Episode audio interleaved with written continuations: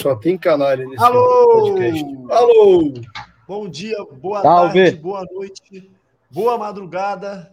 Meu nome é Hugo Tati, mais um episódio aqui do É Proibido Remar, diretamente dos estúdios online Carlos Castilho. Episódio número 100, muitos assuntos, ou quase nenhum. Vambora. Solta a vinheta, produção. Corre Assis livre, penetra na grande área, procurou, atirou, Rasterinho! Gol!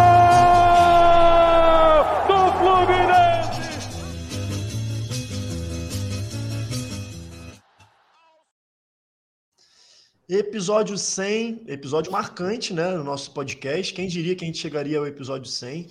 Antes da gente passar para os camaradas aí para as saudações iniciais, lembrar da galera seguir a gente nas redes sociais, arroba é proibido remar na porra toda, Twitter, Instagram, Facebook. É, lembrar que a gente tem planos de apoio na Aurelo, só acessar aurelo.cc e procu- procurar por É Proibido Remar. Temos planos de 2 a 20 reais. E se quiser apoiar de forma esporádica, nós temos também o Pix do podcast, que vai passar aí na telinha para quem estiver assistindo na Twitch ou no YouTube, que é proibidoremar.gmail.com. Agora sim, passar para os camaradas de bancada para a saudação inicial. Lembrando que o tema hoje é Quem duvida não sabe o que Diniz. Essa, essa, Boa. foi a ideia do, e a ideia do Yoshida. Eduardo Bulhões, a voz da experiência. Boa noite, meu querido. Boa noite, amigos de bancada. Boa noite nossos seguidores que estão aí online. Daqui a pouco vão chegar mais. E é isso, a gente está iniciando aí uma semana, a primeira semana de um mês que pode ser um dos mais importantes, que vai ser um dos mais importantes da nossa história. E temos aí um jogo importantíssimo amanhã e provável, muito provavelmente o título domingo que vem para coroar esse trabalho aí do Diniz, o primeiro título importante da carreira dele, para dar sequência aí nesse mês de abril, que vai ser glorioso. Boa. Yoshida, Flávio Yoshida, meu camarada, talvez o que vai ter, que vai trazer aqui entretenimento para o nosso episódio com as suas opiniões polêmicas. Boa noite, meu camarada. Boa noite, rapaziada. Boa noite a todos que estão acompanhando a gente aí, que estão ouvindo depois. Primeiro, antes de tudo, parabenizar o Tati e o Edu aí pelo centésimo episódio do podcast. Encontrei vocês nesse meio do caminho, não estou aí desde o início. Primeiro episódio que eu participei, acho que foi dos 15 anos da Copa do Brasil. Quem diria que chegaria ao centésimo, né? Mas parabéns a vocês aí. E é isso, vamos falar aí sobre o primeiro jogo da final, que poderia ter sido melhor. E estreia na Libertadores aí durante a semana, amanhã, né, mais precisamente. E é isso, vamos estamos aí para falar esses assuntos aí. Show, é isso. E valeu, e você faz parte dessa história. Antes, enquanto uma pessoa muito próxima da gente, que, que também passou a acompanhar nos eventos, né? E depois integrando o podcast oficialmente. E você que chegou a participar mais do que vários integrantes do podcast também, né? Toda hora era chama o Yoshida para live, chama o Yoshida para live. É, e para fechar nossa bancada, nosso convidado de hoje também, que também é do EPR, embora não participe aqui sempre, mas está sempre com a gente na arquibancada também. LG, que parece que está no Polo Norte, né, LG? Boa noite. Boa noite, parabéns aí, galera, pelos 100, pelos 100 episódios aí do, do podcast. Não vim para o Polo Norte, não, mas vim passar a minha semana de. Antigamente, eh, os clubes faziam uma pré-temporada fora do Rio de Janeiro. Não sei se, se vocês são dessa época, né? E eu vim passar minha, meu pré-jogo, passar minha semana de concentração aqui do ladinho da Granja Comaria, aqui em Teresópolis, num friozinho gostoso de 16 graus nesse momento. Que delícia. Preparando para amanhã. Encontrar alguma birosca para assistir o jogo amanhã. E, e domingo estamos lá de novo. Pô, qualquer coisa vai no Radinho, pô. Radinho também tem sua, sua emoção. Rapaz, eu falo de um radinho, cara, porra. Essa galera nova não, ela, ela nunca escutou radinho, cara. Tu tinha que imaginar o jogo, cara. Isso é, isso é fantástico para você, para você exercitar a sua criatividade. Sim. então vamos embora. Olha só, hoje a gente tem, o Yoshida já adiantou aí, é, temos que falar do primeiro jogo da final do Carioca. E depois a gente ia abordar também a Libertadores, o Fluminense estreia amanhã, né, contra o Sporting Cristal, é esse o nome? Acho que é, né? É, tem, tem, a estreia também do River e do The Strongest, né, que, que são do nosso grupo também. Jogaram hoje, o River que perdeu por 3 a 1 Mas vamos começar pelo Carioca. Rodadinha aí, que eu vou começar com o Eduardo Bulhões, que para trazer uma dose de otimismo. Depois a gente vai para o Yoshida, que traz uma dose de pessimismo, e termina com a LG. Eduardo Bulhões, o que, que você achou do primeiro jogo e que, que tu, expectativas aí para domingo que vem? É, durante o jogo e um pouco depois que terminou, eu estava muito afim de gravar, de chegar em casa, anotar várias coisas para falar, mas aí passou o domingo, passou a segunda, Esqueceu não anotei porra nenhuma. Não, não, não esqueci, mas também não anotei nada, né? Mas, cara, eu achei assim, o jogo é equilibrado, né? Eu acho que realmente o desequilíbrio do jogo foi o lateral esquerdo dos Gemadores, que está voando desde o ano passado, foi um dos principais responsáveis pelo título da Libertadores deles.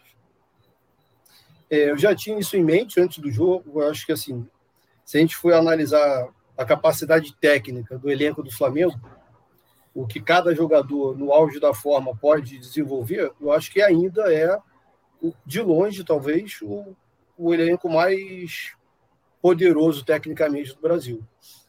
Só que, por diversos motivos, os, muitos dos principais jogadores não estão no melhor da sua forma, né? Alguns machucados, o time também está meio bagunçado por ordem, por conta das lambanças que a diretoria faz a cada seis meses, trocando de técnico. Tem muito também, talvez, né, talvez tenha o lance do ciclo né, dos jogadores. Muitos jogadores estão lá, sei lá, quatro, cinco anos. Talvez tenha algum descarte, talvez não.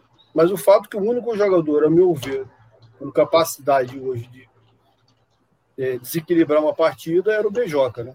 E quando acabou o primeiro tempo, eu falei isso para o Bernardo e para o Menescal. Eu falei, cara, o segredo do título está na marcação do, do, lateral esquerdo deles. Assim, porque se marcar, arrumar uma forma de marcar ali com uma, um auxílio, né? Porque assim, é, ajudar a marcar com auxílio, com a melhor colocação do lateral direito, a gente vai correr muito menos risco, porque no mais eles vão ficar trocando bola de um lado para o outro sem muita possibilidade de penetrar ali na nossa defesa.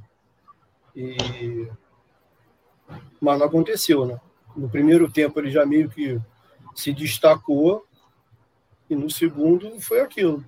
Duas, três bolas nele e ele conseguiu é, desequilibrar o jogo e fazer com que eles vencessem por 2 a 0 Aí tem algumas, alguns fatores, né, assim, eu acho que o Diniz falhou no, no intervalo do jogo ali, porque era muito claro esse desequilíbrio do lado direito. Talvez por conta de uma partida abaixo do Samuel Xavier, também. Mas seja quem for o lateral direito a jogar o próximo domingo, vai ter que ter um auxílio ali, porque no mano a mano vai ser difícil, vai ter que ajustar a, a distância para o cara, não sei. Mas acho que o Diniz fez o pior possível, porque eu acho que assim, se o Keno não jogou ainda o que a gente espera dele ofensivamente, mal ou bem, ele ajuda na marcação ali na, pelo lado direito da nossa defesa. Né? Coisa que o Pirani, por, por, se movimentar mais do que o, do que o, do que o Keno, ele inclusive caiu pela direita, caiu pela esquerda, infiltrou pelo meio, pouquinho ali do segundo tempo. Parece também ter um porte físico um pouco abaixo do, do, do Keno para fazer essa função. Então, acho que o Diniz falhou aí, eles abriram 2 a 0 é, Eu acho que falhou, o Alari também falou que não tinha pensado nisso, mas concordo com ela. Acho que ele se precipitou ao jogar o André para a zaga, porque o André, o LG também falou, talvez tenha sido uma das maiores ou a maior atuação que a gente já tenha visto de um jogador com a camisa antiga, camisa 5, né? O primeiro volante ali do Fluminense, que, porra, o cara estava engolindo o meio-campo do Flamengo e eles estavam ganhando só de 1 a 0 no primeiro jogo de uma final e talvez não fosse necessário o cara tirar o nosso principal jogador, jogador da posição dele para fazer o que ele sempre faz, né? E depois do 2 a 0 eu já acho que ele agiu corretamente, porque no final do jogo a minha preocupação não era nem fazer um gol, era mais não tomar o terceiro. Porque 2 a 0 cara, é um placar absolutamente normal no Fla-Flu ou para qualquer outra partida.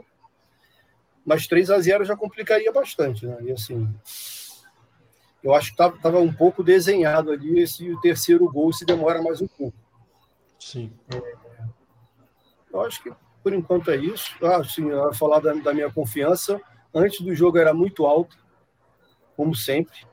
Depois que eles fizeram 1 a 0 e começaram a fazer cera com 10 minutos de tempo, ela aumentou um pouco, porque eu achei que, porra, tá, tava muito desenhado ali o segundo jogo, a vitória. E depois do 2 a 0 a confiança voltou para o início. Então, na verdade, não mudou nada. Continua alta. É, continua alta como no início do jogo. Vamos para cima deles. E de Carioca, por enquanto, é isso. Depois eu vou dar uns pitacos aí na, na opinião dos companheiros. É, vamos fazer a roda girar, então. Yoshida, o Edu trouxe vários elementos, né? Yoshida concorda, discorda? O que, que você achou do jogo? Diz pra gente. Não, concordo com o Edu no, vamos, no sentido do. Oi? Combinei que Oi? não ia te xingar nesse episódio. Ah, verdade. É, não, concordo com o Edu que o, destaque da partida pelo lado do, dos remadores foi o Ayrton Lucas. Eu acho que o Fluminense mostrou, o Fluminense fez o Flamengo jogar, mudar as peças principais do Flamengo nesse jogo. O Vitor Pereira foi inteligentíssimo, na minha opinião. Ele armou um time de acordo com, com o que o Diniz vinha fazendo. E o Diniz acabou caindo na armadilha dele. Pô. Ele bota, quando ele bota três zagueiros, o Arias vinha cansado de uma, de uma turnê pela Ásia. Ele bota três zagueiros ele tenta fazer com que o Samuel Xavier e o, e o, e o lateral esquerdo, o Alexandre, fizessem a mesma função que fizeram contra o Volta Redonda. Que Volta, o Flamengo não é Volta Redonda, né, cara? E quando ele bota três zagueiros, o Arias não consegue acompanhar o Ayrton Lucas. E aí o, o Diniz acaba caindo na armadilha do, do Vitor Pereira, que resulta na nossa derrota. Pô. E, e, além disso, além disso, teve a não expulsão do Léo Pereira, que poderia ter mudado completamente a história da partida. Ele merecia ter sido expulso, ele deu uma entrada na altura do joelho do Arias ali no, no início do, do, do, segundo tempo. E depois, depois que toma o 2 a 0 cara, aí a vaca vai pro brejo, tem que botar Felipe Melo. E é como o Edu falou, era rezar para não tomar o terceiro. E, é isso. É, LG, o que, que, você, que, que você achou? Cara, então, 20 minutos de futebol absolutamente brilhantes. Os primeiros 20 minutos do Fluminense foram arrasadores, assim. Teve dois, teve aquele lance do Arias que, ele, que, o, que, o, Santos, que o goleiro dele, o Santos, fez uma defesaça. É, duas bolas do cano que o juiz deu, deu impedimento, mas tipo, era na, na, na, na cara do gol, isso isso em 20 minutos. É, o time trocando bola e tal, jogando muito bem. O Flamengo começou a ficar é, desesperado. Só que quando você tem ali a, a parada técnica, o Flamengo dá uma arrumada, né? Consegue dar, dar uma equilibrada no jogo. E no segundo tempo, um time que não conseguiu desenvolver o futebol e tal. Agora, é, duas coisas assim, que eu acho que precisa chamar atenção. Ok, o Arthur Lucas jogou muito bem, mas o Samuel Xavier estava tá, numa tarde, uma, numa noite horrível. Ele tem um lance no, logo no, no primeiro tempo ainda, que, se não me engano, é o Cebolinha que está entrando pela esquerda ele simplesmente, em vez de marcar o cara, ele corre para o meio, para marcar o meio e deixa o Cebolinha entrando livre. Acho a sorte do Cebolinha tocou no meio quando era para chutar, que ia ser muito um bate rebate no, no, dentro da área, foi uma coisa. Exatamente. E ele saiu da, da, da, da marcação ali muito, muito, muito sério, né? É, e a outra questão, gente, que, assim, que acho que é uma questão que está colocada para mim, que é o seguinte: é, o Diniz ele não foi Diniz nesse jogo, né? Aquele futebol que a gente vê de um time blocado do, do lado do, do, do, do, do campo, trocando bola e depois saindo, a gente viu um time na, na amplitude, né, aberto, que isso daí não é o futebol do Diniz, né? E ele fazendo isso aí com uma linha de uma linha de, linha de, de três zagueiros do, do, do, do Flamengo, cara, isso não estava dando certo, isso era muito claro para mim. E ele, já, ele, ele, abandonou aquele, aquele, aquele esquema clássico que ele faz de botar todo mundo junto um lado do, do, do, do, do campo, né? Eu não entendi isso. Ele, ele, na verdade, assim, ele vem testando isso desde do início do, do Carioca. Sempre que o Fluminense fez isso, o Fluminense não, fez, não, foi, não foi, foi bem. E sempre que ele volta ao, ao estilo clássico dele, ele consegue desenvolver um, um, um futebol bom. Né? Então, acho que deu uma vacilada nisso aí. Espero que ele corrija isso aí para o próximo jogo né, e que a gente possa reverter isso aí, porque assim, o jogo está aberto. O jogo está aberto. Né? O Fluminense faz 1 a 0 cara, tipo, Exato, é isso. É isso, tá, tá, tá aberto o jogo, né? Então, assim, não, não tem nada, nada, nada perdido e tal. É, o time dos caras também não foi nada, nada genial, não foi nada genial. Conseguiram dois lances, dois, dois gols em lances pela direita, né? Onde, onde se ide, ide, ide, identificou o problema, né? É, que, aliás, LG, foi o, aquele 2 a 1 que a gente vira o jogo, o gol deles foi pelo mesmo lado, foi pelo Cebolinha passando também no lado do Samuel Xavier. Sim. Sim. na verdade, em dois jogos eles fizeram três gols do mesmo lado. Eles já identificaram que aquele lado é o lado mais frágil do Fluminense. É, é isso. e Samuel Xavier, na verdade. Né? Então, assim, acho que a gente precisa dividir essa culpa aí, né? Porque, assim, é, é óbvio que nós temos a tradição de focar a, toda a nossa ira em certas figuras, né?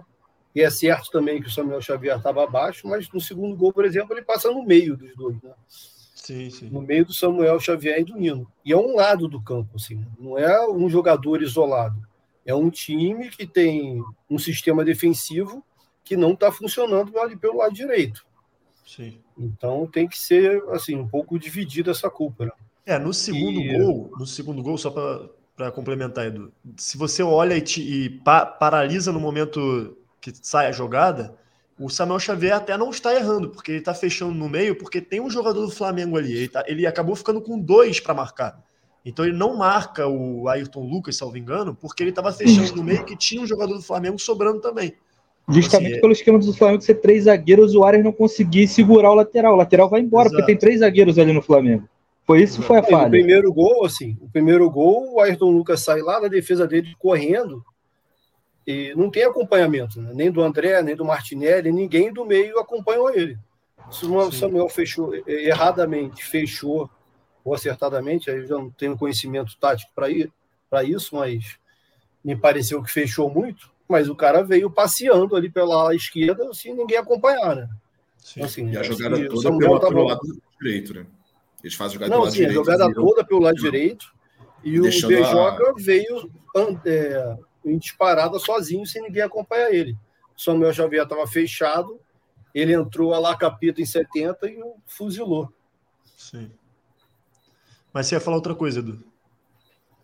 Ah, é possível, mas não, não mais.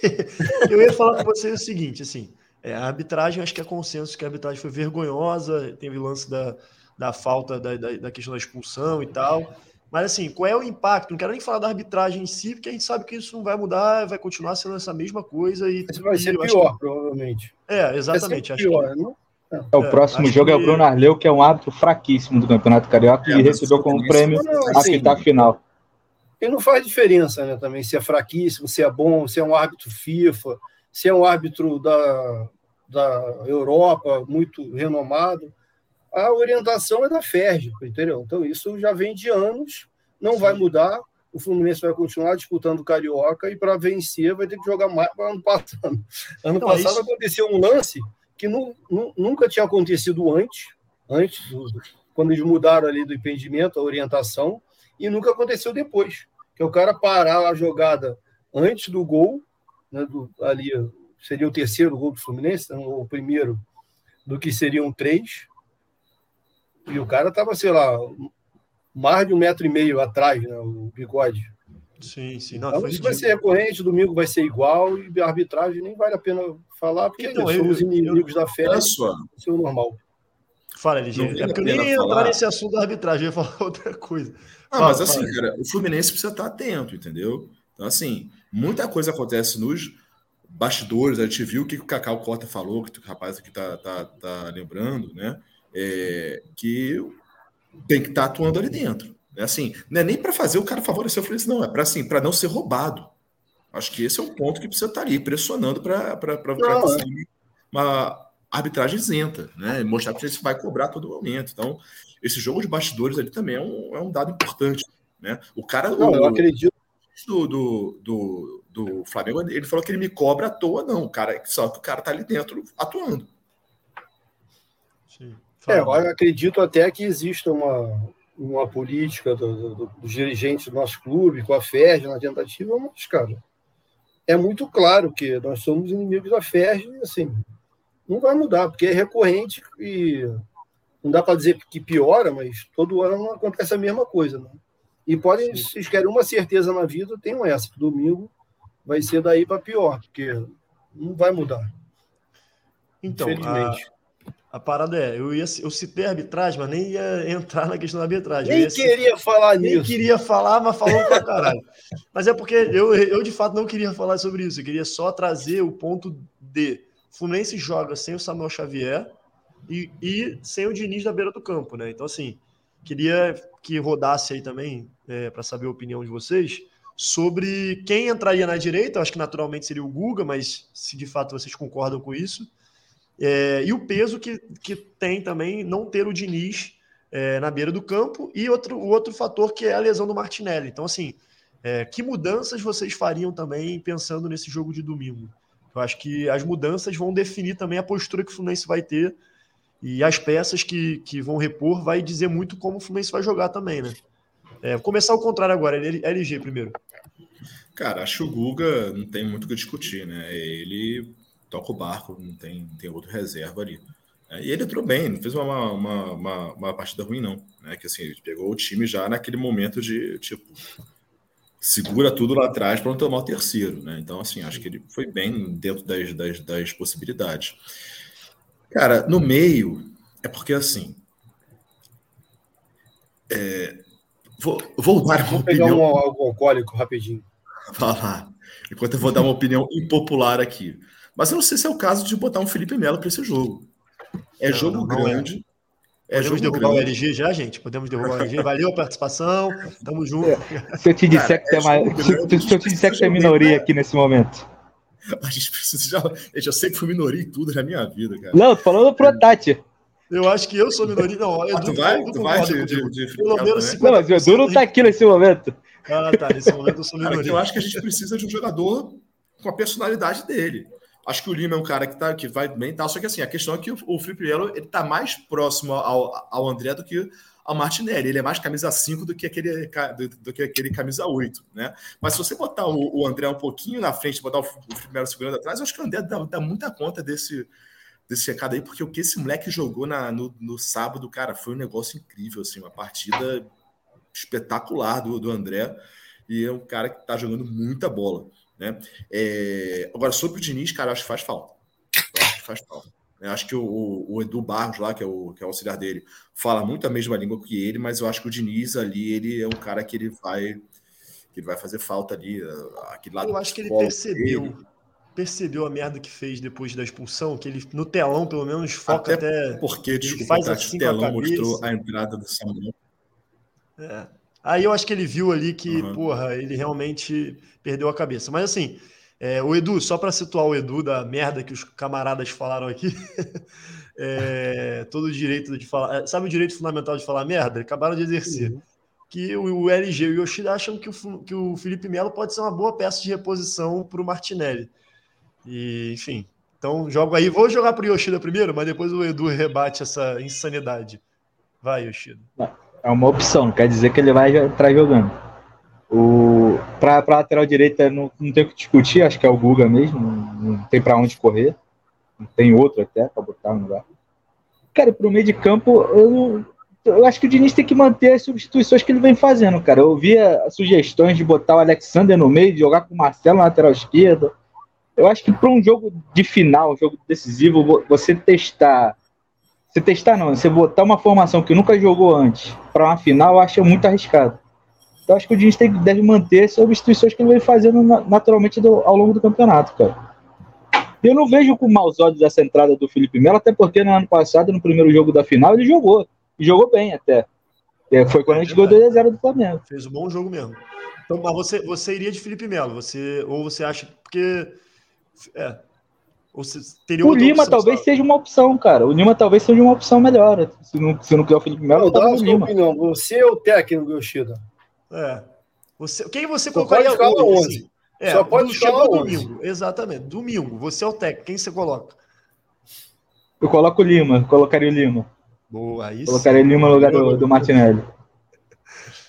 Eduardo Bulhões, o que, que, você acha disso? É, tanto do peso de ficar sem o Diniz na beira do campo, quanto essa questão do meio, do meio campo também. Não, acho que o Diniz vai fazer muita falta ali, né? Para todo o contexto geral do, de um jogo de futebol, principalmente de uma final, né? aquela figura ali meio paranoica ali na beira do campo, pô, é muito bom de ver. Vai fazer falta na pilha que ele bota nos jogadores. Cara, com o Felipe Melo, não tem muito o que falar, não. Assim. Acho que não tem condição física nenhuma de disputar um jogo profissional com algum tipo de, de, de disputa mesmo. Assim. Eu acho que o que ele faz muito bem hoje, que poucos jogadores no Brasil faz, são aquelas bolas longas, uma virada de bola, mas aí é, é circunstancial no final de um jogo, mas é, Felipe Melo não dá, né? Até porque é surtado também, assim, mesmo que tivesse condição física, a gente nunca sabe o que pode sair daquela cabecinha, mas não para disputar profissionalmente uma partida de futebol com um taça em disputa, não dá, né? E eu acho que a contusão do Martinelli, um pouco assim, é óbvio que não, não era querido isso, né? ninguém queria isso, mas eu acho que meio, meio que resolveu o problema, uma, uma vida do Diniz, porque se eu fosse ele, e acho que é bem provável que aconteça, ele vai de Marcelo na esquerda e Alexander no meio. Assim. Eu acho que não muda muito. Eu acho que o Alexander está treinando ali já desde o início da temporada, já sabe o que deve fazer no meio. E o Marcelo é um craque, chegou, ganha um bom salário, é, já está treinando há quase um mês e tem que jogar, né? E Sim. ninguém melhor do que um cara de 34 anos, com 200 títulos na carreira, com uma carreira para jogar uma final de carioca lotado. Então é por aí. É, eu, eu, eu assim, da meus pitacos, eu concordo com o Edu, assim. Acho que, inclusive, não duvido nada que o Diniz jogue amanhã com o Alexander no meio e o Marcelo na lateral. Já, Já seria um bom teste. Planejando domingo, assim. Porque eu também acho, cara, o cara é multicampeão, é um caracaço da bola. É... Sim, acho que uma final não, de carioca. O Alexander joga é um absurdo também, né? Exato, exato. Então, assim, eu acho que é uma, uma, opção seria, assim, acho que talvez a minha primeira opção seria botar, tentar o Alexander no meio e o Marcelo na lateral se não, eu iria de Lima. Assim. A galera tá comentando só para dialogar com a galera, para não ficar muito fora da, da ordem do que a gente vai falar. Mas o Moraes disse aí, ó, é, Felipe Melo vai funcionar num jogo que precisamos muito correr atrás de resultado? Ele perguntou. Aí ele já botou eu que falou que, que na frente. É, sim. Ele falou o bagulho de catimbar e catimbar muito jogo, que certamente eles vão, vão fazer o possível ah, para atrasar. E o Ed Carlos botou aí: Tu é doido? Felipe Melo não dá, vem com o Lima, pô. O Ed Carlos, que tá meio perdidinho no pagode, falou que eu sou um churrasqueiro de primeira, mas o churrasqueiro, na verdade, é esse aqui, que tá aqui na minha diagonal, Flávio Yoshida. Eu só observo verdade. e aprendo. E tem uma técnica de acender churrasqueira que, pô, hein? É Aprendi com Londres. Aprendi com Londres. Mas olha só, eu vou aderir à tese do Edu, do Marcelo na, na lateral e do, e do Alexander no meio.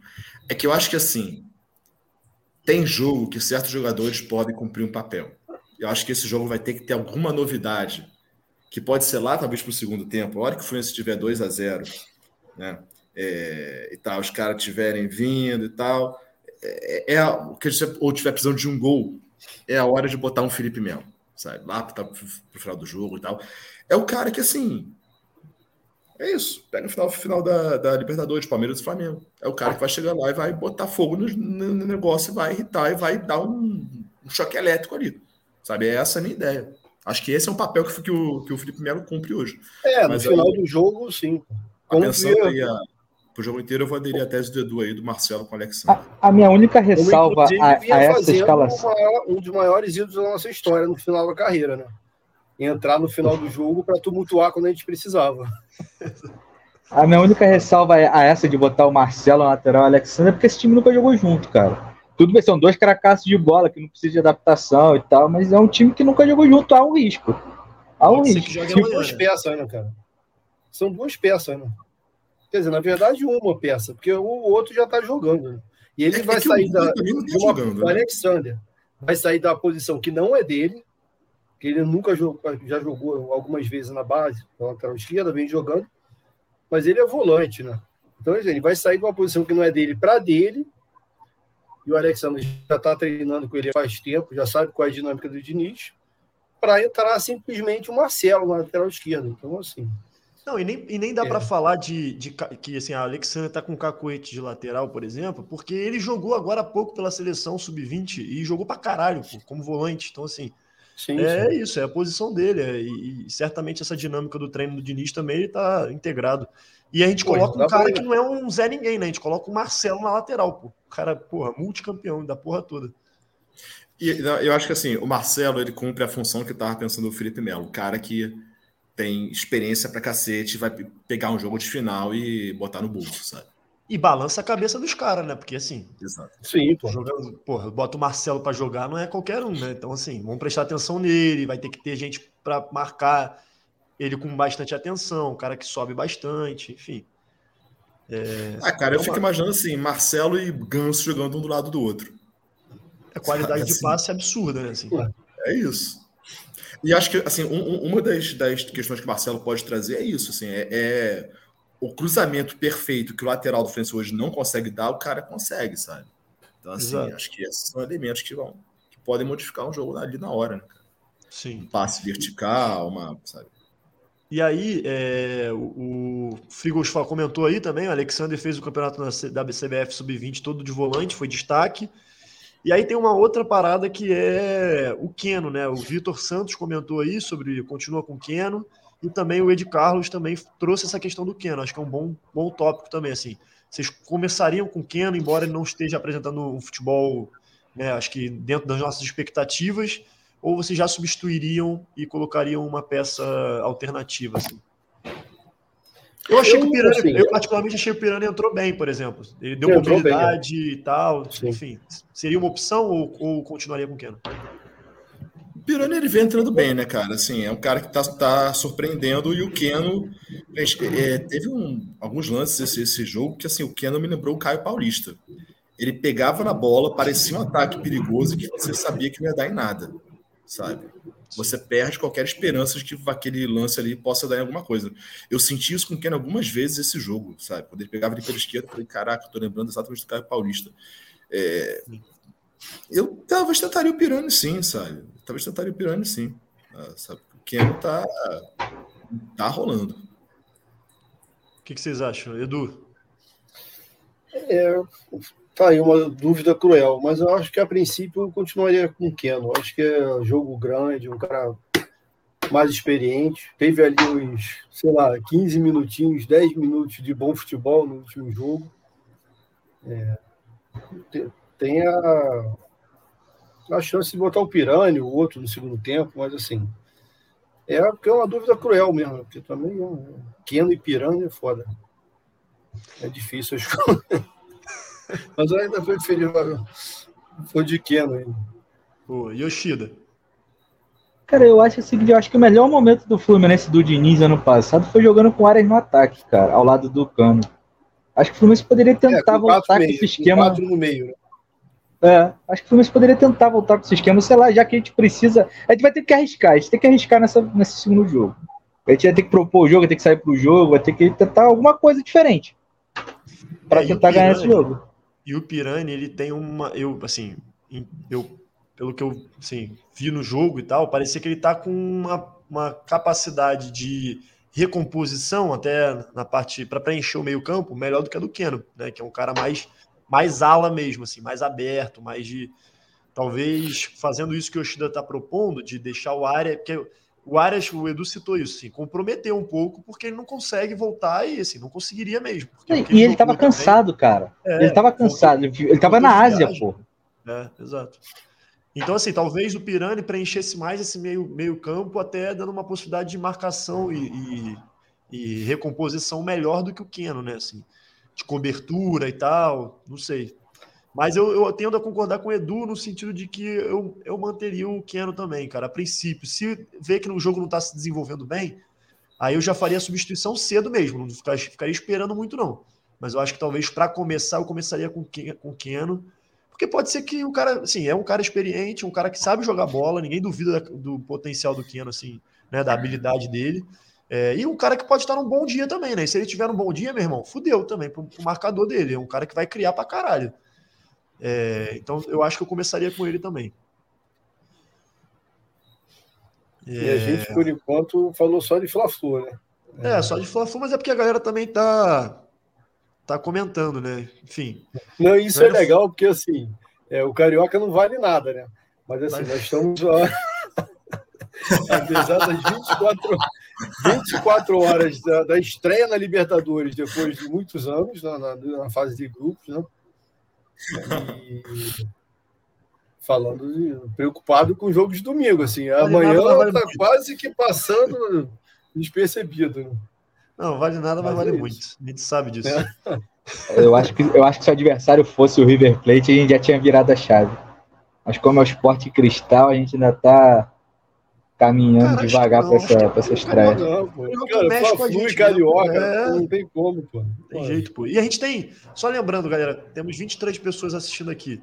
É, esse é o episódio semanal, né? Episódio Caraca, isso não ia virar chave. Não, não ia. LG pegou um delay agora. Não, não ia. Não, ele tava pensando se ia ou não, mas não ia. Pô. Tava, tava pensando. A internet dele tava pensando. É, episódio 100, eu queria só comentar para a galera que a gente não vai interagir tanto com o chat, a gente vai interagir mais para o final. Eu até estou trazendo algumas coisas só para a gente não fugir do tema. Mas não é a live, a live costuma ser quinta-feira, só para a galera se, se, situar aí. É, então vamos partir para a Libertadores, já que o Eduardo Bulhões cansou de falar de Carioca, vamos virar a chave e falar de Libertadores. Temos. E não, só aqui, é... como é que tá a venda de. É, já vendeu tudo, ingresso para domingo, já, né? Acabou o ingresso? Já, já tá tudo esgotado já. Tá, antes do primeiro jogo já estava esgotado. Então deve ter o quê? Uns 60, 40 para Fluminense? Eu acho que deve chegar Provável. a isso. chegar a isso, vai dar 50, é, 50, quase 60%, eu acho. Não sei se chega a 60%. É. Porque assim, a verdade é que até a data do, da venda geral, o Fluminense tinha vendido acho que 35. É, mas depois, cara, que abriu a venda geral, foi tipo enxurrada de venda para eles, né? Assim. É. Então, e, e, e, sinceramente, vou falar isso com 35 é metade, não? 35 qual é, seria qual é a venda? Um mais da metade, um pouco mais da metade. Eu acho que não chega a 70 a carga, não. É, esse último mas, assim, jogo foram 65 mil pessoas. É. Mas posso falar uma coisa com muito dó, muita tristeza? Certamente vai ter tricolor que comprou e que vai vender e vai vender para flamenguista que vai querer achando que vai ser campeão porque ganhou os 2 a 0 então, assim, então, assim, não, não sei se a gente vai ser tão maioria assim de forma muito gritante. Eu acho que a gente vai ter um Maracanã mais. Não, bem... e assim, é, se for meia meio, vai ser um meia meio depois de décadas, né? Quatro décadas, talvez. Eu comentei isso em outro grupo esse dia, esses dias. É o Ramonzinho, Aquele... um profundo estudioso de, de jogos e torcida. Ele citou dois jogos ao longo da, das últimas quatro décadas que a gente teve meia-meio ou um pouco mais.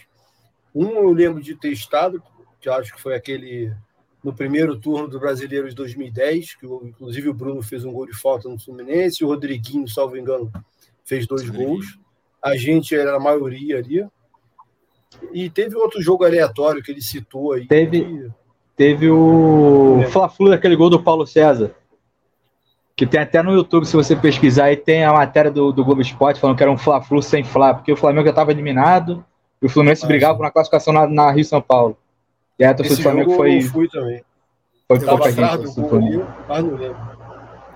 Porque assim, mas é isso. Rolou uma, Fala, rolou uma certa euforia né, da, da, da torcida com esse negócio de de estar tá vendendo mais ingressos, de ter a maioria no segundo jogo e tal. Aliás, parabéns ao Fluminense que trabalhou direitinho para que isso acontecesse, né? É, mas assim, eu estava vendo primeiro uma desconcentração do jogo, né? Tava um clima de já que eu não estava curtindo. E segundo, eu estava com esse temor, eu não queria falar antes, né? Mas eu estava com esse temor também aí do Flamengo, sei lá, botar uma frente nesse jogo aí e a nossa torcida começar a vender ingresso para os caras. Eu não sei se isso vai ser Assim, acho que pode acontecer? Pode, mas não acho que vai ser uma enxurrada de, de ingressos para os caras. É, não. eu também acho que não.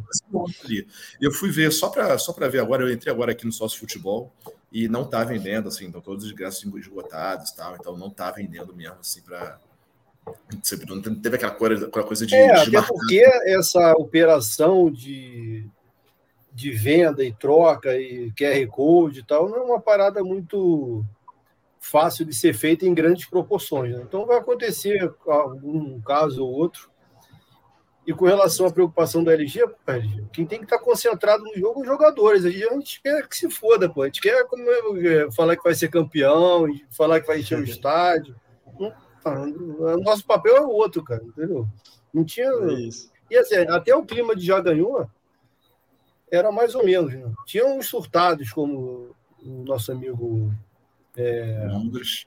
capital europeia lá, que achava que era obrigação, obrigação, como se estivesse jogando contra pô, o Boa Vista, né? Mas é, são exceções, né? Acho que ao longo desses 40 anos de arquibancada, eu acho que a primeira final Fla-Flu agora dessa sequência foi 2020, né?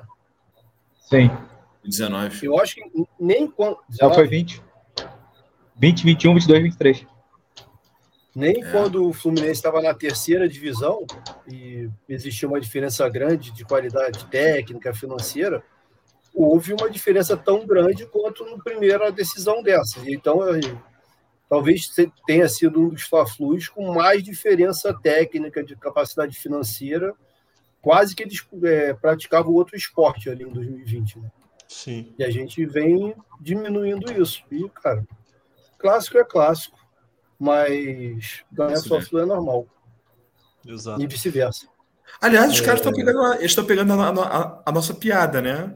Eles começaram a, é, agora seguindo o Vasco é normal, né? Normal. Porra, é. falta de criatividade, né, cara? Cara, e uma torcida, assim, é...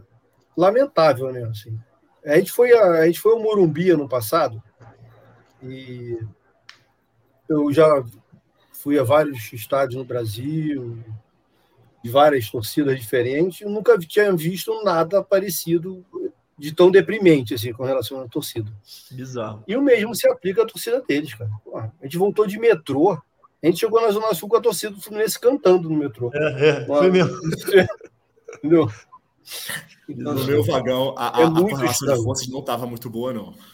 Não, não o nosso fora... também não. Era é 100 para, sei lá, 100 para 2. É. Mas no final, tamanho silêncio e a inexpressividade da torcida adversária a torcida do Fluminense achou no direito de cantar no metrô. Não, e fora assim, é uma mediocridade a ponto de acabar o jogo. Primeiro que eles cantaram olé no meio, do, no meio da Fla-Flu decisão, 2x0, que bagulho aleatório. E segundo, que acabou o jogo, cara. A torcida do Fluminense cantou seremos, é, seremos campeões e a torcida deles não. Porra nenhuma. Silêncio do caralho. Tipo assim, um bagulho Sim, muito medíocre a torcida. Muito. Mas Agora, eu sempre achei, eu sempre achei, assim, de verdade, desde assim, meus 20 anos que eu frequento a arquibancada. O Edu talvez falou que acha, acha que mudou muito a postura do Flamengo. Eu concordo até que, o, que a questão da, da elitização e tal do estádio de fato afetou muito a torcida deles, até por conta do caráter da, da diretoria deles nos últimos, sei lá, da última década. Mas eu sempre achei o clássico Fla-Flu, assim, a torcida do Flamengo a mais fraca dos, dos clássicos, assim. Sempre gostei mais de Fluminense e Vasco. Até Fluminense e Botafogo, é, quando a torcida deles ainda comparecia em maior peso, é, em termos de canto do que Fla-Flu. Sempre achei Fla-Flu que a gente sempre mandava muito mais do que a torcida adversária. Cara, a, a, a, tu vê muitas vezes assim, jornalista que entende de, de, de, de torcida fala que a torcida do, do, Flamengo é a torcida mais fraca do Rio, né? Então, assim, os caras têm muito volume, peso, e tem uma mídia que incentiva aquilo ali, né? Que diz, ah, que coisa maravilhosa, né? Só que, assim, é, é, sempre que é, que é, que é Fla-Flu, a, torcida, a torcida mais fácil da gente ganhar no grito é, é, é, é, a deles. Agora, o que aconteceu? Esse Fla-Flu, que assim, a nossa torcida estava tensa. Tá. Quando os caras fazem o, segundo tempo nosso foi um segundo tempo tenso. E a torcida sentiu isso. Né? A Bravo, que é, que é a torcida que, que, que, comanda, eles estavam tocando toda hora assim, o, o, os, os, instrumentos, mas é, dando a deixa, só que a galera não vinha. Era tensão mesmo, assim, sabe? Então, assim, a gente estava tenso. Mas longe de ser uma torcida apática, longe de ser uma torcida é, que não estava nem aí para o jogo, que nem a deles muitas vezes. Então, então, assim, o que a gente passou foi isso. Né? É, que eu acho que é o normal, assim, acho que a gente estava. Era isso, assim, a, o jogo passou atenção para a gente, a gente não consegue ficar alienado daquilo ali, o que eu acho uma coisa boa, inclusive. A gente sentiu o jogo, acho que é uma coisa boa. Sim. Agora, final, só assim... até pedir auxílio do, do pessoal que está acompanhando aí, pessoal que tem mais o costume de olhar para a torcida em muitos momentos. Esse jogo eu vi assim que, saindo um pouco do espectro Fla-Flu, que as cadeiras no estádio não servem para nada, né? Porque todo o estádio, com exceção do nosso lado esquerdo, que ali eu acho que é Maracanã mais, né? na parte de cima sim, do nosso lado sim. esquerdo. Não, ali é cadeira Cara, cativa. Todo... Cadeira cativa também. É, cadeira... Com exceção da cadeira cativa, todo o estádio assiste o jogo em pé, né? Eu não sei se isso é recorrente nos jogos deles e nos nossos também de maior, maior apelo, porque, na verdade, o Edu,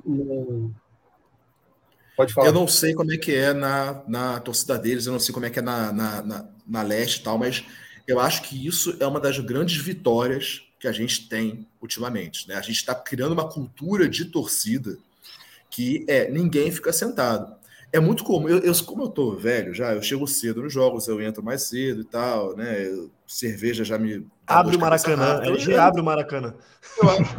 Eu praticamente abro o Maracanã sempre. Né? Muitas vezes eu chego é, lá. E aí eu vejo assim, vezes, famílias.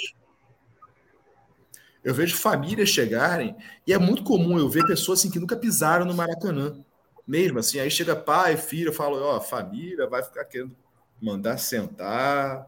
Eu já, eu já começo a pensar assim, cara, ninguém fica sentado. Isso assim é uma, é. é uma cultura que a gente está conseguindo enraizar muito positiva. A gente tinha essa discussão há, há 15 anos atrás, quando eu fazia parte da, da Legião Tricolor, que hoje isso está superado. Está superado. Esse, eu não sei, eu não sei não, se é o novo. Assim, novo É, eu não sei qual, não sei realmente qual é a influência, da, não sei se é arquitetura, sei lá, mas no auge da Legião, por exemplo, mesmo na, no setor amarelo, mais à direita, tinha muita gente sentada ali, ficar aquele blocão nos jogos mais vazios, né? E, e a galera mais sentada. E hoje não existe. Você olha para o estádio inteiro, tá todo mundo em pé. Eu falei, cara, que loucura. Tem um histórico aqui que eu acho que o Tati e o Yoshida não são dessa época, mas eu não sei se você se lembra, você é dessa época e você é da minha idade, tá? Mas assim, é, quando criaram no Maracanã a arquibancada verde e amarela, é, a ideia dela era a seguinte: na verde ficam as, as torcidas organizadas em pé, e aí a, a cadeira não tinha encosto, e nas amarelas fica a galera que não quer ficar em pé, a galera vai ficar encostada. Era essa Sim, a, a lógica. também. Uhum. E, a, e, a, branca também. Então, era essa lógica com que foi criado a, a, aquilo lá. Então, assim, eu não sei se é o fato de hoje ser, ser aquela cadeira re, re, reclinável, que ela é mais, ela não é tão fácil, de, quer dizer, da que você faz, mas assim, não é só você chegar e sentar, né? Você precisa tirar a cadeira não. e tal. Não sei se isso faz com que, com que as pessoas não sentem, mas tem algum fenômeno ali que está se criando uma cultura muito, muito, muito interessante disso, da torcida ficar em pé. Né? Sim. É, então, é, trazer só algumas coisas só para a gente interagir aqui e poder passar para Libertadores também. O Moraes falou que estão dizendo que está voltando alguns ingressos no site, acho que é bagulho de pagamento, às vezes volta mesmo, mas é bem pontual. É, teve que... amigos até que durante a semana no auge da loucura ali, não tinham conseguido o Sul e ficaram uma tarde toda dando F5. Alguém que, que compra e não paga, alguma coisa assim, acaba Sim. voltando e. Voltando, exato. É, mas isso é bem pontual, o grosso já foi vendido mesmo. O Carvalho, nosso apresentador aí que não pôde participar hoje, falou que acha que iria ser 60% a 65% para o Fluminense, mas com o primeiro resultado ele acha que vai ficar meio a meio. E Pô, legal que é 125, né? Não. Não, ele acha que o Fluminense seria 60 ou 65, pô. Ah, bom, é... 125%. e a Giovana, e a Giovana botou aí. Tem gente sentado aí. Não concordo com essa parte de todos ficarem sentados pela terceira vez seguida em diferentes jogos que me pedem para ficar sentado. Ô, Giovana, é... tu fica onde? Qual, qual setor que você fica? Ah, estou é. na conta da minha namorada, é, então eu não sei o nome dele. Acho um absurdo. É, é, pode responder qual é o setor, mas enfim, tá a opinião de, do nosso ouvinte aí. É, vamos partir para a Libertadores, então, que já tem 48 minutos e a gente ainda não comentou nada da Libertadores.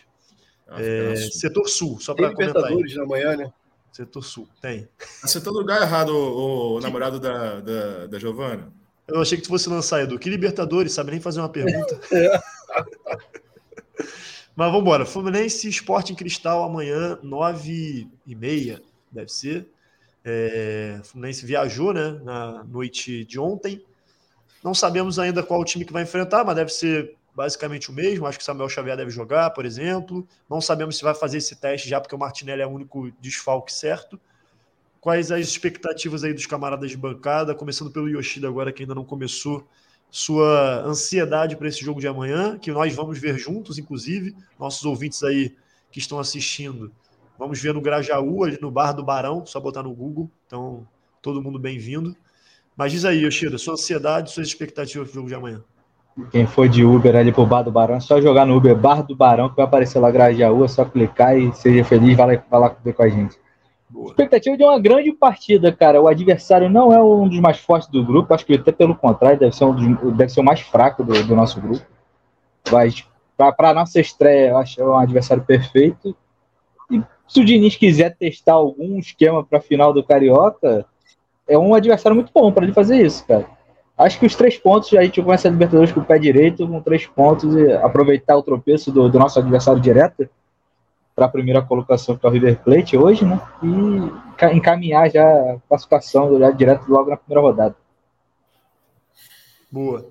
LG, sua ansiedade, tá ansioso, tá confiante para amanhã, estreia Cara, aí eu, Libertadores? Tá assim, para mim tá muito estranho essa coisa de uma Libertadores no uma final eu já não estava entendendo como é que isso ia funcionar na, na, minha, na minha cabeça antes, e assim, eu espero que, os times, que o time esteja, que tenha cuidar, conseguido mudar essa chave, mas eu tô meio, eu tô talvez mais pensando na final do que propriamente na Libertadores, o que é muito ruim, porque é um jogo decisivo, né? Assim, qualquer jogo agora para a gente é, é, decisivo, né, cara? Então, assim, a gente vai passar agora por várias finais, por vários jogos de, decisivos, e eu confesso que assim, eu não conheço o time do Esporte Cristal, né? Nunca vi jogar na minha vida. Aí você não e... viu a live do EPR do sorteio, aí já tá dando mole.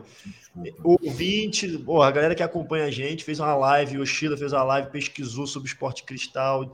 Porra, eu vi o último jogo você... do Esporte Cristal, inclusive, do Campeonato Peruano contra o Deportivo Municipal. Foi um a um, um jogo sofrível. Jogo sofrível. Eu queria queimar meus olhos com uma colher quente. Ah, do que ver esse jogo. Cara. Porque assim. Assistir jogo do Peruzão é foda. Puta Exatamente. Então, Vai, LG, segue lá. É, então, assim, é, eu acho que o Fluminense está sendo apontado aí não só por, por nós, mas por toda a imprensa da América do Sul como um dos, um dos times que vai, que vai ter uma, fazer, fazer uma, uma boa campanha, né? Então, assim, acho que é obrigação do time passar, apesar de ser o grupo mais forte, mais equilibrado da, da, da, da Libertadores.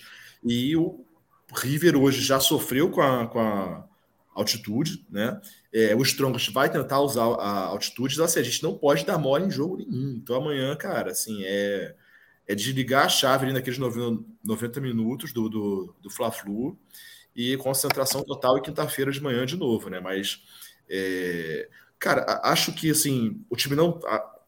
É um time experiente, sabe? A gente está com um time que ele é experiente, ele não acho que não vai sentir a derrota, sabe, é, de confiança e tal. E a gente precisa de, dessa vitória até para dar confiança para domingo, né? E enfim, acho que a gente está bem para amanhã. Acho que a gente está tá, tá, tá, bem para amanhã, mas eu, é isso, eu não consigo bem, realmente avaliar o que, que é o esporte cristal. Boa. Eduardo Bulhões.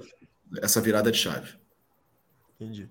Eduardo Bulhões estava é... comentando com a mão aí para a galera que está no Spotify ou nas plataformas aí. Eduardo Bulhões estava julgando os comentários de LG, fazendo positivo ou negativo. Isso não. Fala aí, Edu. Isso não. Que que você... é... Não, acho que tá difícil mesmo, cara. Assim, é... O meu pensamento está muito mais no domingo do que na quarta-feira mesmo sendo um sonho realizado depois de muito tempo, né, a gente está de volta a Libertadores e tal. É, como o LG disse, é, confio e acredito que o, o, o, clube, o time, a comissão técnica tenha conseguido virar essa chave. É, até porque, assim, para eles é muito é diferente, né? É uma parada muito mais profissional do que passional. E Fla-Flu, cara, final do Campeonato Carioca, a gente podendo chegar ao bicampeonato depois de, sei lá, 40 anos, sei lá, 30 e muitos, é muito foda. Mas é, nós temos obrigação de passar nesse grupo aí em primeiro ou segundo, vai depender dos detalhes ali nos dois jogos contra o River, né? Mas, pois, com todo respeito aos do, outros dois adversários, Fluminense vem fazendo um trabalho e tem uma folha salarial, mesmo não sendo as maiores do Brasil, é, tenho certeza que é muito acima do, dos dois outros participantes do, do nosso grupo, com jogadores porra, de renome. Então, assim, temos obrigação de passar e é, tudo indica que uma vitória na estreia, né, para é, dar o, um ânimo também para domingo e começar aí o mês de, de abril, que vai ser épico. Ah, já, já que vocês não estão conseguindo virar a chave do Carioca para Libertadores, nosso adversário da final vai subir o morro amanhã. Vai jogar lá em Quito, vai ter uma viagem desgastante, muito mais desgastante que a nossa. Pode ser um ponto positivo para domingo. Boa, isso é importante. É... É... É, Marca o Gabriel Bernardi nessa, nessa comentário aí. Alô, Gabriel Bernardi. a probabilidade. Enfim, é porque desde é... antes do sorteio que a gente está falando isso, né? que a probabilidade do Flamengo ter um jogo no, na primeira fase, na primeira rodada da Libertadores, com uma viagem mais desgastante, era maior do que a do Fluminense. Mas ele não E se confirmou, né? E se confirmou. É, e se confirmou. Mas o que eu ia falar, cara, eu acho que natural também que a gente esteja com foco mais no, no Fla-Flu. Essa parada do que o Edu citou é muito importante, assim, essa a gente tá, porra, quanto tempo que a gente não ganha dois cariocas? É bicampeão carioca, cara, desde 83 e 84. Então, assim, é... e a gente hoje tem um time que nos dá essa confiança, né? De, porra, estamos com a mão na taça, meu irmão. É ganhar dos caras domingo e levantar mais um caneco. Então, assim, é natural que o nosso foco, nossa atenção, ainda mais por a gente saber que é possível reverter um placar de 2 a 0 e ter uma noite histórica no Maracanã domingo é que a gente fica nessa, nessa meio que ansiedade também de passar essa semana logo, chegar domingo e a gente poder gritar é campeão de novo. Mas. Na é, Machado. Na Pinheiro Machado. e na São Salvador também. Um pouquinho em cada lugar, todo mundo vai ser feliz. Edu, se o Fluminense conseguir reverter, eu vou para Pinheiro Machado contigo. Não, aí, nós vamos tá passar lá. O Mendanha, o Mendanha, o Mendanha chegou aí, ele foi testemunha da, do nosso périplo lá pela, por Laranjeiras. Primeiro na Pinheiro, primeiro na São Salvador e depois na, na Pinheiro Machado com festa. É, o, os nossos nosso galera que está acompanhando aí, o Moraes, que está comentando bastante, botou: ó, estamos mordidos pela derrota, mais o roubo. É, se tivéssemos ganho o primeiro jogo, estaríamos pensando mais nessa estreia na Libertadores. Acho que é uma possibilidade. Fala, LG, levantou o dedinho. Vai. Cara, é, não, isso aí é uma parada, mas assim, eu me lembro ano passado que a gente ganhou o primeiro jogo por 2 a 0 também. Cara, eu nunca fiquei tão tenso para um jogo como eu fiquei para o segundo jogo. Por duas coisas. Primeiro, porque eram 10 anos sem título, né? E a gente precisava sair da fila, acho que isso fazia uma diferença gigantesca. E segundo, quando a gente ganhou de 2 a 0, a impressão que dava é que assim, botaram o doce na nossa boca. E agora a gente tem que segurar esse doce. Então, assim, eu estava muito confiante pro primeiro jogo, pro segundo eu estava muito tenso, muito tenso. Eu tenho uma playlist no meu, no meu, no meu aplicativozinho, que eu não sei se eu posso falar o nome de música, que todo mundo conhece, e é o no, no, no Spotify. Que Porra, tá de sacanagem ali. Parece que a gente é patrocinado pela Deezer. Spotify, patrocina a gente aí, vai. É, o nome da minha, da minha playlist é Rivotril. E ela, ela só tem música calminha. Cara, o jogo começou, eu tava ouvindo a minha Rivotril. Então, assim, eu, eu não sei, cara, é, é, se eu não estaria mais nervoso se eu tivesse ganho o primeiro jogo. É, eu, eu, não sei, eu, às vezes eu penso isso. Né? Eu sou, sou adepto dessa tua, sua tua opinião aí, LG, porque ano passado, quando a gente ganhou de 2 a 0 eu tava muito nervoso pro segundo jogo. Eu acho que é, é, é, um sentimento de que, pô, se a gente perder vai ser vergonhoso, porque a gente abriu 2 a 0 vai, to vai tomar um, uma reviravolta. Assim. É, acho, que eu, acho que deve ser o sentimento de lá, cara, do outro lado. Desse ano. É, e também tem, é esse o ponto. E, e tem, e tem o, o, fator que o nosso time ano passado era bem inferior ao time deles. Isso, então isso era muito possível que eles conseguissem reverter. Se a gente desse um mole e tal. Tanto que quando o Gabriel Barbosa faz 1 a 0 eu, eu me tranco todo dentro de casa. Sim. É, isso, isso que eu ia falar. Dentro de casa? Não foi, não foi. Não foi, né? Eu tava trabalhando. Ah, tá. No ano passado não foi. Então, isso que eu ia falar. Eu ia falar o seguinte: é exatamente o ponto de. Eu acho que a, o ano passado tinha um momento diferente, assim. O momento dos caras serem tricampeões em cima da gente. Momento da gente 10 anos sem título. Então, os 2 a 0 ter ganho o primeiro jogo me deixou muito nervoso também, porque eu falei, cara, qualquer mole que a gente der, o nosso time era bem inferior e a gente poderia perder. É, esse ano não, cara. Eu acho que se a gente ganha de 2 a 0 eu ia estar tá um, estar um pouco mais tranquilo, porque a gente tem um time que tá batendo de frente com muita tranquilidade, assim. E é um time regular, digamos assim. Não, o Fluminense não, não aprende Não tem os 10 anos de fila, né? E não tem os 10 anos de fila, exato. Imagina você, porra, perder, de dar os, o tricampeonato para os caras e continuar mais 10 anos, né? Mais, mais um ano, completando aí é, 10 anos sem, sem 11 anos, sei lá, sem ganhar título, entendeu? Então, assim. Tinha uma pilha maior naquele jogo também, que era o seguinte: a gente vinha de muitas vitórias contra eles, né, de vários jogos de, de vencibilidade e tal. E aí vocês falavam, ah, na hora na, no, do jogo que, que interessa mesmo, a, a, a, gente ganha, né? O que eles falavam, que eles tentavam zoar. Aí, porra, falei, cara, isso não, não pode acontecer nesse jogo. Aí, felizmente, não, não, não aconteceu. Sim. Mas, é, voltando, a gente voltou a falar de Carioca ainda. cara, mas olha só. Falou é... cinco minutos de Libertadores. Mas não é à toa isso, cara. Não é à toa. Se a gente falou cinco não, minutos é. de Libertadores, é porque o que a gente está sentindo é isso. Isso é um reflexo do que a gente é, tá exato, é, é, pô. Exato, exato. E, que todos não, não nós. Que a gente vá para o Maracanã domingo com esse sentimento, né? Todo, todo mundo, que ninguém vendo o ingresso e com levar o time ao bicampeonato. Exato. Eu acho que da nossa galera ninguém vai cometer ser... essa loucura de vender o ingresso. Da nossa galera vai todo mundo. Vai. Tem tudo para ser uma noite épica. E não à toa, o nome do episódio é um episódio que faz referência ao Carioca, né? Na verdade, é. no nome do episódio a gente não fala nada de Libertadores. Quem duvida não sabe o que Diniz, né? É, é enfim. O Carvalho tá, tá falando aí, vem cá, vocês aceitam Pix? E Eduardo Bulhões botou, para quem tá vendo no YouTube na Twitch, um, uma porra de um banner gigantesco aí. O, o Pix é, é proibido remar.gmail.com, é o e-mail. Se você estiver vendo isso depois, você pode dar sua contribuição aí pontual para esse podcast humilde, Mequetrefe, que estamos juntando os, os cascalhinhos para poder pagar os, o, os equipamentos que a gente comprou aí para fazer as gravações presenciais também. É... A Aurelo manteve para abril a promoção ou não, né?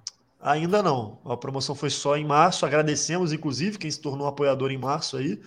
Cada novo apoiador a gente ganhou mais 10 reais de bônus na Aurelo. Agradecer a Aurelo também, sempre a parceira aí nesse plano de apoio. É... Vocês querem falar mais uma coisa de Libertadores? Acho que não tem mais como. A gente ganha a Libertadores esse ano. Eu só quero cantar. Quer cantar é o quê? Você que não sabe o que diz. Não vem você duvidar do Diniz. Salve o cano, Arias, parará. Ah, ele é. Aí, tá vendo? Esse é o LG, o cara que criou um dos melhores sambas, paródias, né? É, que ele não gosta, que é inacreditável isso, né? Que, pô, é heróis e reis. Porra, tá maluco. Não, e a gente foi cantando pra Volta Redonda, né? É. Rolou duas vezes na nossa playlist. Pô, samba fantástico. Quem, quem não souber do samba, Heróis e Reis, bota no YouTube aí. Pô, samba fantástico, cita vários. Eu acho que uma parada foda desse samba é porque preserva e valoriza a memória, né? Que é uma parada que a gente hoje em dia tem, enfim, campanhas de, de esquecimento contínuo de figuras importantes e é preservar a memória do Fluminense, que é, uma, que é uma história rica também, de personagens fantásticos, é sensacional. E essa, Vou e essa uma música é muito foda. A gente já vai encerrar daqui a pouco. Eduardo, é, vou pegar, me esperem. Deixa eu te fazer a, não, te fazer a pergunta para vocês vai, aí, quando o Edu voltar. Porque eu, o Edu já sei a resposta. Vocês acreditam que a gente possa reverter no tempo normal? Ser campeão sim. no tempo normal? Tempo normal, pô. Cara, eu acho que sim. Se a gente fizer umas. Ué, pegou a cerveja? Não, fiquei, pô. Ah, depois dessa pergunta, né? cara, eu, eu acho que é, vou dar um pitaco logo de início e depois Edu e, e LG complemento. Eu acho que se, foi o que o LG falou no início, assim, se fizer um a 0 meu irmão, os caras vão sentir, sabem que 2 a 0 já vai para pênalti, o que pode ser até interessante para eles, mas né, não contempla totalmente. E, cara, se a gente fizer um a 0 o Fluminense vai, o time vai ganhar moral, vai ver que dá, vai partir para cima e os caras vão sentir, vão ter que sair mais também. E acho que a gente tem tudo para fazer o segundo e depois meter o terceiro, entendeu? Então, assim, é, acho que é plenamente possível ganhar no, no tempo normal. Eduardo Bulhões, o que, que, você acha? Não, também estou nessa. Assim, eu acho que o lado psicológico do elenco, mais caro das Américas, de longe, né? Assim, o segundo, que é o Palmeiras, está muito atrás. Que ganha, ganhou muitos títulos de 2019 para cá, simplesmente um bicampeonato da América e brasileiro, e Copa do Brasil. Ter um histórico de derrotas tão contundente quanto o Fluminense nos últimos dois, três anos, Cara, o psicológico dele. A prova é que com 10 minutos do segundo tempo, os caras estavam fazendo cera ganhando de 1 a 0 Então é isso, cara. O Fluminense mete 1 a 0 pratica o futebol que a gente praticou ali nos 20 primeiros minutos, que o LG citou. Irmão, é, os caras vão entrar em desespero, a torcida vai inflamar, e é isso. É título. Exato. LG. Agora eu vou. É, é isso, cara. Por fizer 1x0, o jogo virou igual. Virou igual. Entendeu? E aí, cara, naturalmente tu pode fazer, fazer o placar. É isso. Agora, minha pergunta é: vocês preferem com emoção ou sem emoção? Tipo, aquele golzinho no final do jogo ou vai construindo o placar? Cara, tem mais idade pra... para isso, não, LG. Se, se, for, for ganhar no tempo você... normal, comete 3, 4 a 0, 5 a 0 tá bom. Não, olha só. Se Porque você, se ficar se naquele de um aquele 2 a 0 indo pra pênalti, aquela bola de cabeça do Antônio Carlos entrar de novo, é, é maluquice. Não, não gosto disso, não. Então, se você me der a garantia de que a gente vai ser campeão, mesmo na emoção. É, mas prefiro, aí, meu amigo. Eu prefiro com emoção. Eu prefiro com emoção. Imagina o Jota. Imagina, eu, eu, fiquei, eu falei no grupo já, inclusive. Se pudesse dar, dar um palpite maluco, 4x1 Fluminense. O Fluminense vai fazer 1x0, vai fazer 2x0 os caras vão diminuir 2 a 1 um. Aí eles vão oba-oba, vão achar que caralho 2 a 1 um, mesmo a gente ganhando, eles vão achar que eles ganharam o campeonato já.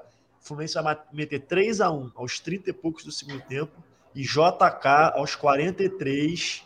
Nem tô botando com tanta emoção assim, 43 ainda tem jogo. A 43 JK faz o quarto gol, 4 a 1 Fluminense, Fluminense é campeão. É, o, o gol de barriga saiu aos 42, né, Tati? Não foi, não foi tão no final. não, eu prefiro com emoção, prefiro com emoção. Mas o importante é ganhar, né? Cara, Olha eu. Só, deixa eu, falar uma coisa sobre o gol de barriga. Fala. Fala, fala. Deixa que eu pensei. Não é sobre o gol de barriga. Quer dizer, é, é mais ou menos. Quem começa aquela jogada é o Ronald. E o Ronald está todos os jogos pertinho da gente na Sul. Tá mesmo. A gente tem que gritar o nome dele sempre que a gente vira ele lá. Isso é verdade. Mas isso é uma das paradas que eu, que eu falei da preservação de memória, por exemplo. Porque a gente não valoriza esse tipo de figura, tá ligado? Sim, o Fluminense ainda é, avançou muito com o bagulho da Fumemória, o trabalho que se faz dentro do clube, mas eu acho que tem que avançar muito mais, cara, porque a gente deixa de. Cara, sincero, sério mesmo, eu acho que boa parte da nossa torcida, isso é um bom tema de episódio, inclusive. Boa parte da nossa torcida sabe que o Preguinho é um grande ídolo, mas não tem a menor ideia do que foi Preguinho, pô. Sim, um cara que jogou mil modalidades de esportes. O cara ganhou a porra toda pelo Fluminense. Jogava dois esportes no mesmo dia. Tipo assim, é cara é uma figura foda na nossa história e que eu acho que a galera não, não, não, tem muita noção, sacou? Eu acho que o trabalho tem que avançar nesse sentido. Fala, Edu, tá mutado. Liberei já. Durante a eleição do Mário e durante a reeleição, foi promessa de campanha trazer de volta para Laranjeiras ídolos do clube. Mas aí cada um tem sua interpretação, né? Quando eu Sim. ouvia isso lá atrás, eu tinha essa impressão que a gente ia fazer um trabalho de é, reviver boas memórias com jogadores com craques ou que nem tantos, mas ou que nem tanto, mas que marcaram história no Fluminense. Mas na verdade, é, o que acabou acontecendo foi uma uma tentativa do clube de repatriar é, jogadores de futebol que fizeram a história do Fluminense, que no caso do Fred, né? E do Marcelo, que teve, que é um grande jogador, que é da base, que teve uma curta passagem ali pelo, pelo time profissional. Não só isso, Mas né, Edu? Os técnicos contratados na era Mário, todos eles têm uma ligação com o Fluminense de alguma forma, como, como jogador. Sim. É, Roger, Diniz. Odair. Odair, sim. É, então, eu concordo. Acho que a gente tem que. Eu acho que não só. É, é porque é uma parada mais social também, né? Assim, acho que tem que partir mais do clube criar e recriar esse vínculo afetivo, né? Que a gente realmente, nós deixamos muito a desejar nesse, nesse sentido.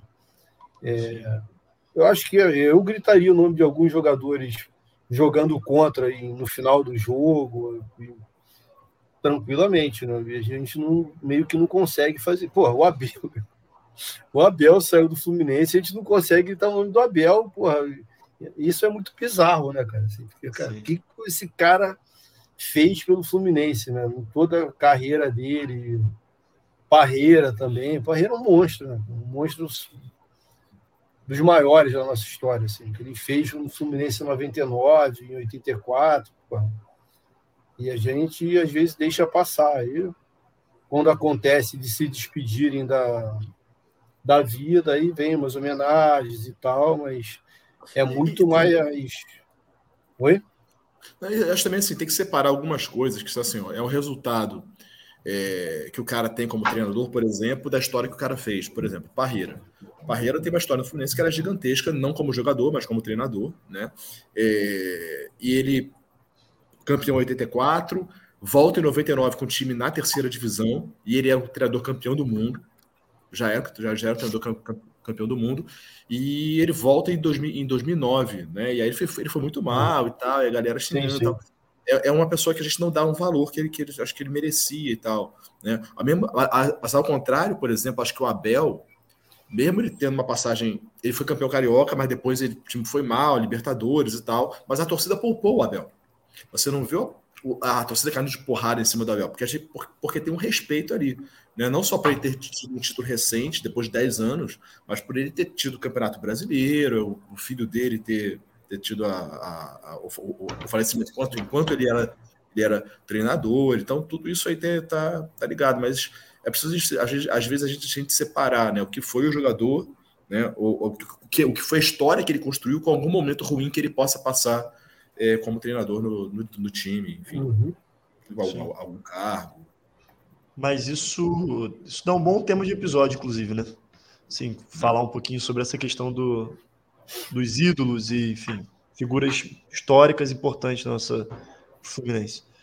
É... O Dani chegou aí. Ah, é. Falou 4 a 0 no primeiro tempo e festa. É isso. Já respondeu a pergunta aí do. Eu, eu sou, eu sou um pouco mais pé no chão aí que eu não falei. Eu, eu acho que a gente ganha nos pênaltis. Eu sou um pouco mais pé no chão. Até pelo da, o dado histórico dos últimos Flafus, apesar da nossa grande maioria de vitórias, poucas delas foram até acima de dois gols, cara. Foram acima de um gol, na verdade. Acho que teve só o Fla-Flu John Kennedy que digo 3 a 1 por exemplo. Então, como a gente precisa ganhar mais de dois gols de diferença. Oi? Ah, o primeiro jogo do ano passado, verdade. A gente ganhou 2x0 também. Então eu acho que a gente, a gente, tira a diferença de gols e ganha nos pênaltis. Ganha, ganha o título nos pênaltis. Tá bom também, pô. É. O... É, assim, eu... pênalti é foda, né? Pênalti é um bagulho que. Pra matar um na arquibancada, ótimo ter pênalti. É... Pô, o Fábio vai fazer o que muitos diziam que ele viria veio o Fluminense para fazer, né? O pegador de Não, E que era a única falha do nosso ex-goleiro, né? É. Porque era o goleiro que não pegava pênalti. É. que loucura. É, o Carvalho já Aliás, aqui vai o, uma auto, autocrítica, né? Que a imprensa gosta de cobrar do nosso partido, nosso querido partido, né, Eligia? É, vai aqui vai a minha autocrítica aqui com relação ao Fábio, né? Porque, porra, o que esse maluco tá agarrando ano passado, esse ano, é um absurdo. Né? Acho que ele chegou sob muitas desconfianças, né? Teve um 2022 com muitos altos e baixos, e os baixos, infelizmente, em momentos cruciais. Mas em 2023 está um absurdo, né? Tá agarrando, tá pegando muito aí. Fábio, inclusive, que é uma das figuras que protagonizam a história de maior injustiça no futebol é, enquanto jogador, que o que fizeram com ele no Cruzeiro é. foi uma, um bagulho surreal. Mas o Carvalho até já botou no nosso grupo interno aqui, ó, sugestão de episódio, os maiores técnicos da nossa história. Que... E ele botou, se é que não fizemos, que a gente certamente não lembra se a gente já fez, mas eu acho que a gente não bom fez tema. esse, e é um bom tema que eu acho que rende maneiro também.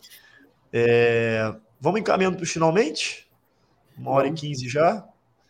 Vocês têm mais alguma coisa a comentar? Carioca, Libertadores. Libertadores a gente passou batido, mas eu acho que também não tem muito. Vamos ver o que vai, vai acontecer amanhã e certamente a gente vai ter mais o que comentar na, na live. É, Muitas e... emoções aí nesse mês de abril. Exato. Uma coisa insana, né? Eu tava até comentando com o Edu durante o almoço hoje que o Fluminense viajou ontem à noite, vai jogar amanhã, viaja depois, volta, já tem decisão. Semana que Não, vem. Joga tem... domingo, quarta na Copa do Brasil no Maracanã, e aí mantém a insanidade para todo sempre. Bizarro. E, e, que os nossos relacionamentos durem nesse mês de abril, né? Eduardo Bulhões brinca com isso também. Acho que a prova do amor é, e de uma relação duradoura vai ser esse mês de abril, que vai começar essa maratona insana. Mas, enfim, é... vamos embora. Vai ver que eu sou solteiro. Só... Tem essa boa perspectiva também. Mais eventos para ir também, né, Yoshida? É... Enfim, agradecer a galera aí que ficou até agora. Lembrando, o Pix está passando aí, é proibido remar.gmail.com. Mesmo que você escute ou veja esse episódio depois, continua é, valendo a sua contribuição pontual ou se tornando apoiador mensal na orelo.cc. Só procurar é, orelo.cc é proibido remar. Boa noite, meus camaradas de bancada. Começando por Eduardo Bulhões. Mais uma gravação, episódio 100, Eduardo Bulhões. Isso não é para qualquer um. Que seja os primeiros 100 dos nossos próximos episódios aí Sim. da história da PR, de longa data. Muito obrigado por isso. E dá os seu, seus recados finais aí. Então, valeu, queria agradecer aí a todos os companheiros de EPR, a galera que começou o projeto e todo mundo que agregou aí no, durante esses dois anos, né? Galera que chegou junto com a gente, que a gente passou a conhecer, inclusive pessoas que hoje fazem parte do podcast de forma efetiva, Yoshida, Robson e todo mundo, é, e LG aí, companheiro de 15 anos já de arquibancada. E é isso, que os 100 sejam um prenúncio de outras centenas de episódios e que esse que esse mês de abril seja glorioso aí para o nosso Fluminense. E é isso. Um abraço e até a próxima. Estou mutado. Boa. é... Passa aí para o Yoshida agora, dar boa noite, seus recados finais. Queria, antes de passar para o Yoshida, que talvez ele também tenha reservado comentar um pouco sobre isso, deixar aí é, nossa força aos familiares né, do, do Tiago peguei até o nome completo dele aqui, o Tiago Leonel Fernandes da Mota, tricolor que foi brutalmente assassinado no, no, na saída ali do Maracanã, no, até do lado do bar que a gente costuma ficar, é, por um motivo, enfim, não teria nem motivação, né, plausível para tirar a vida de alguém. E por uma, um pedaço de pizza, uma coisa insana que mostra como a nossa sociedade está doente. Então, enfim, deixar toda a nossa força aos familiares, aos amigos e uma excelente recuperação para o Bruno Tonini, que inclusive está aceitando doação de sangue. É, procurem nas redes sociais, o Fluminense também divulgou. É, o tricolor que puder contribuir, doando sangue para ele, acho que vai fazer a maior diferença nessa recuperação, que ele se recupere logo e possa, enfim, retomar a vida. Yoshida, seu boa noite aí. É isso, acho que você falou tudo que eu, que eu, que eu poderia ter falado, é só desejar força à família, né, família do Thiago e a família do Bruno. Bruno desejar uma boa recuperação ao Bruno. E convidar também, agora falar um pouco mais, é, uma coisa mais leve, é convidar todos aí que estão assistindo a gente a assistir o jogo, a estreia da Libertadores, no Esporte Cristal, lá no Bar do Barão, no Grajaú. Serão todos muito bem-vindos. Quem, quem comparecer lá, o EPR vai estar lá.